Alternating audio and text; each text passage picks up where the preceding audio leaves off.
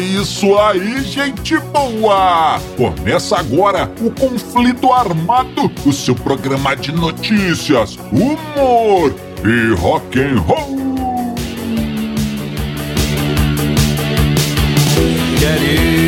E vamos para as manchetes de hoje. Conheça o pequeno ajudante de Ozzy Osbourne. Por que o Led Zeppelin não pôde entrar em Singapura? Bruce Dickinson ou Steve Harris? De quem é o palco do Iron Maiden? Tudo isso e muito mais no conflito armado que começa agora. Eu sou Bob Macieira e aqui comigo no estúdio meu arquirrival e melhor amigo Crânio. Tudo bem, Crânio? Tudo bem, Bob? Saudações, caros ouvintes! Tamo junto no rock! Tamo junto no Rock Crânio e sem mais enrolações, vamos ao nosso primeiro assunto. É isso aí, amigo ouvinte! Vamos começando o conflito armado de hoje, trazendo uma história de Oz Osborne. É, é o esse- príncipe das trevas e o rei das loucuras do rock and roll. É mais um que é sócio nosso aqui, hein? Esse o é. sócio Oz Osborne. E crânio, quando você pensa que já ouviu todas as histórias malucas do Ozzy, quando você acha que não tem mais nada para te surpreender vindo ali do Príncipe das Trevas, eis que surge uma história inacreditável. Unbelievable! É. Olha aí, crânio. No início dos anos 80, o Ozzy tinha o seu próprio anão pessoal, crânio. Ou, como querem hoje aí o politicamente correto, ele tinha sua pessoa de baixa estatura pessoal. Era isso. Crânio, crânio, esse era o Ozzy, ele que já arrancou a cabeça de um, de um pombo numa reunião com gravadora, já comeu um morcego ao vivo durante um show, foi demitido por causa de drogas. Inclusive, eu criei essa história aí do Ozzy, quando ele foi demitido do Black Sabbath por, por loucuras excessivas, cara. Ele. Dizem que o Ozzy recebeu aí 96 mil libras, o que não é uma quantia a se desprezar, hein? Isso aí foi é, de direitos, né? Pelo nome ali que ele, da banda que ele ajudou a fundar e tudo. E o que, que o Ozzy fez com essa grana? Crânio reconstruiu sua carreira? Claro que não! ele torrou tudo em drogas e álcool e passou três meses na farra. Ele Oba. disse, Crânio, que o, que o objetivo dele era depois que acabasse o dinheiro, ele voltar ali para Birmingham, sua cidade natal, e trabalhar lá de gari, trabalhar na fábrica, trabalhar de qualquer coisa assim. Mas como o Ozzy é o Ozzy, até esse seu plano aí deu errado, né? e ele acabou virando um cantor solo aí de muito sucesso, vendendo milhões e milhões de discos. Mas Mas então, voltando errado. da história aí do, do- da pessoa de baixa estatura, é, ele. Então o que acontece? Eu, esse, esse, esse, essa pessoa, o crânio, era o nosso querido John Edward Allen, que era um ator que fez muito sucesso ali. Ele fez, entre vários e vários filmes e, e peças, ele fez o Mágico de crânio, e trabalhou até no Blade Runner. Blade Runner é o filme ali do nosso querido Harrison Ford. E ele chegou até, o sucesso dele foi tão grande que ele chegou até a conhecer o presidente dos Estados Unidos na época, o grande Jim Carter. É. Mas, é, então ele tinha muito sucesso, crânio e pouca estatura, né? Ele, ele media cerca de 90 centímetros. E um detalhe, o crânio, é que ele adorava beber. E o Ozzy também, né? Então, isso aí acabou eh, juntando os dois, porque em certo momento o Ozzy, no auge das suas loucuras, de, eh, das suas loucuras disse, cara, eu quero ter um, ar, um anão pessoal, hein? eu quero ter um anão me acompanhando na turnê. E assim foi arranjado o crânio. Chamaram lá o, o nosso amigo John Allen para ser o anão pessoal do Ozzy. E você me pergunta, crânio, e você me pergunta, caro ouvinte, pra quê? Pra quê que o Ozzy queria um anão com ele ali, um anão pessoal? Era o seguinte, a ideia era o seguinte, no intervalo das músicas, né, durante o show, Aham. o nosso amigo John Edward Allen entrava no palco ali vestido com uma capa preta e todo maquiado como um filho do demônio ali, escorrendo sangue pela boca, pelo nariz, com aquele olho fundo pintado de preto a pele branca, enfim. Ele entrava ali como um morto-vivo, trazendo uma bandeja com as bebericagens, com as bebidinhas ali para o Ozzy.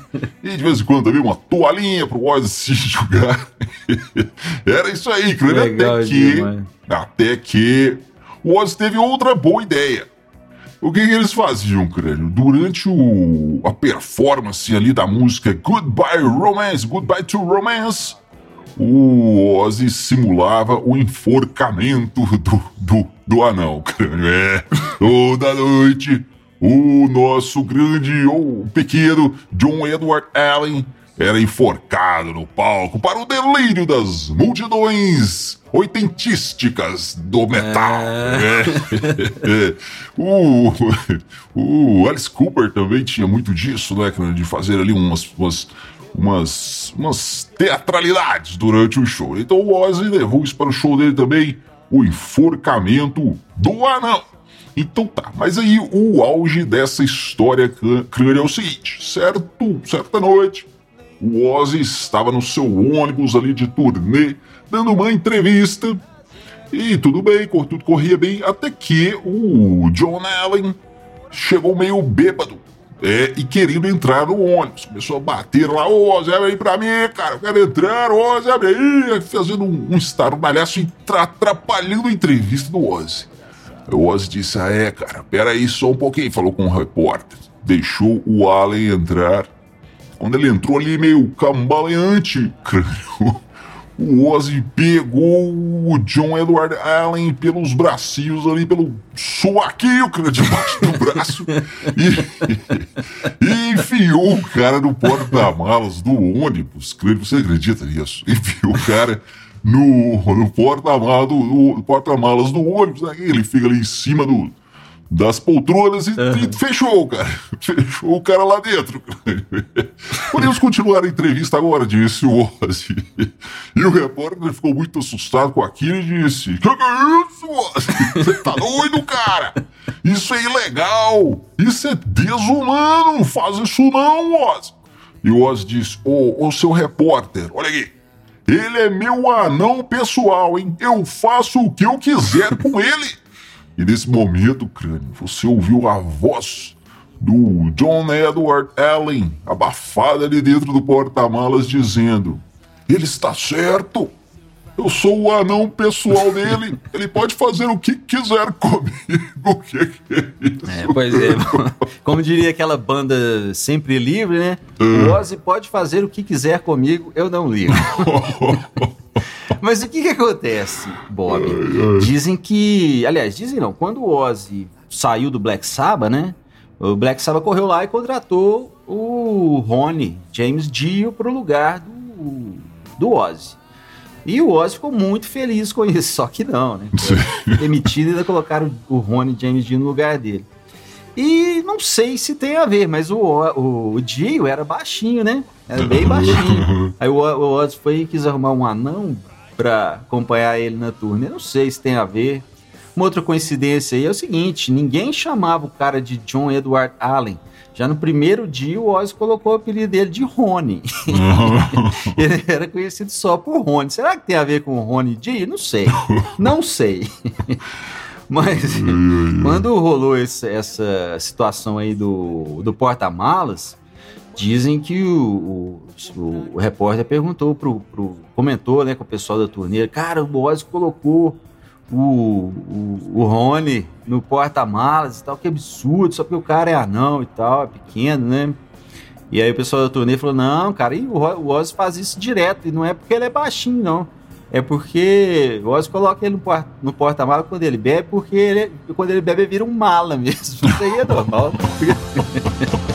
Quem diz não há o que temer. É, amigo ouvinte, e você? Você já nos segue nas redes sociais? Procure os Dillions no YouTube, no Instagram, no Facebook, que tem muita coisa interessante. Vai procurando que você vai encontrar histórias em quadrinhos, músicas das bandas aqui de Dillion City, muita coisa interessante.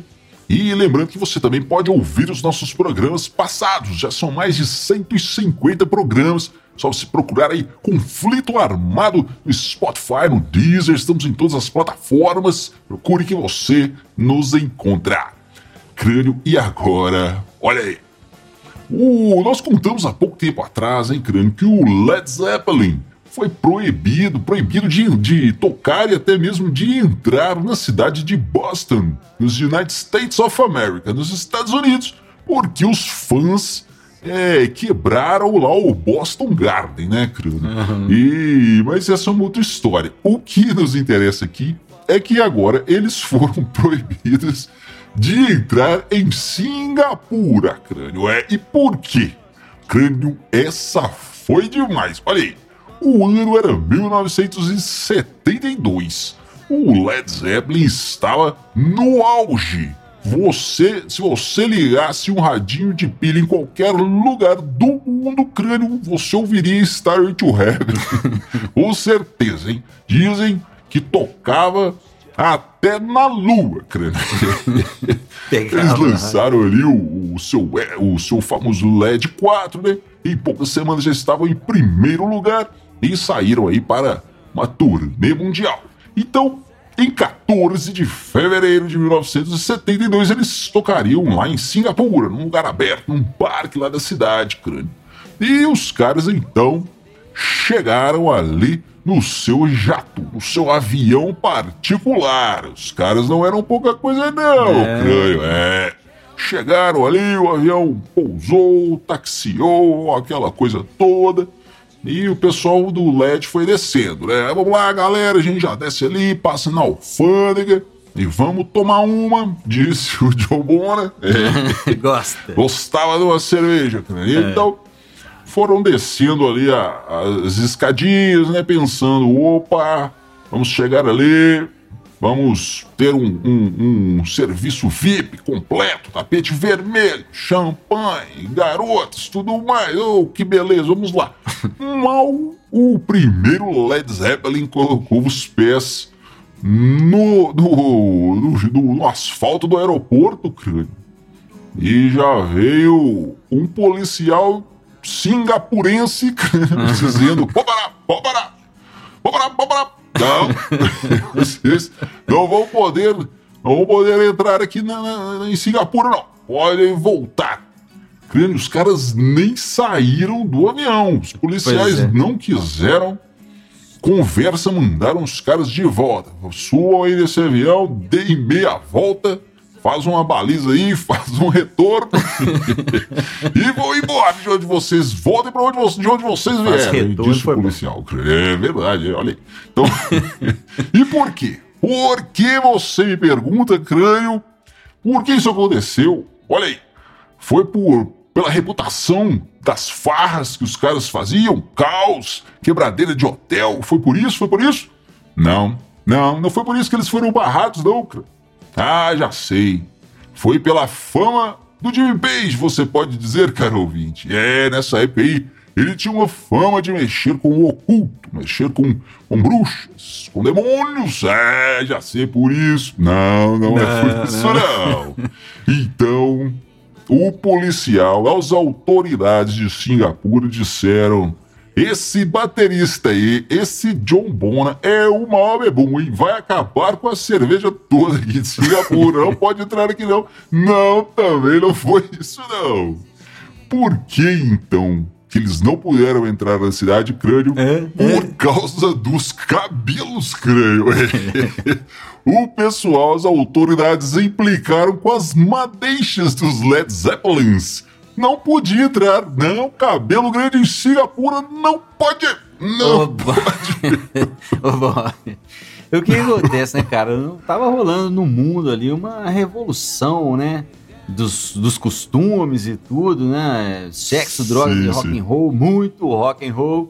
E as autoridades lá de Singapura queriam barrar isso aí. Então eles vieram, né? Achando que né, conseguiriam segurar essa tsunami aí, mas enfim. Aí viram os, os cabeludos do Led Zeppelin e falaram: é, esses caras vão bagunçar o coreto aqui, não vão deixar esses caras entrarem, não. Mas dizem. É, seus informantes. É, eu sempre conheço um cara lá que me Sim. contou que foi o seguinte: que o que aconteceu foi, foi ó, vocês não podem entrar. Por quê? Por causa desses cabelos grandes aí. Aí o, o Robert Plant falou: não, então a gente corta o cabelo, não tem problema não. Não é essas barbas, não, a gente tira a barba também, não, mas. E essa roupa aí também, com essa roupa não pode, não. A gente tem umas roupas mais tradicionais ali, a gente quer tocar para os nossos fãs e tal. E o guarda falou: Mas o negócio é o seguinte, cara, e essa guitarra aí, bateria, esse negócio faz muito barulho, hein? Vão perturbar a paz aqui na cidade. E o Robert Plant falou: Não, a gente tem uns violãozinhos também, a gente toca um acústico na mãe, a gente quer tocar pros fãs, cara. A gente entrar aí, gente não leva nem guitarra nem bateria. E aí o, o, o guarda falou assim: Mas e o seguinte, esse, esse, vocês bebem muito, hein? Vocês bebem muito, vocês vão beber demais, acabar com a cerveja aqui. Aí o Robert Smith falou: Não, então a gente não bebe. Aí nisso o John e falou: Galera, aí também não, vambora, vamos voltar pro avião, vambora, que eu não fico também mais não. Eu tô passando longe. É, crânio, e agora é o seguinte, hein?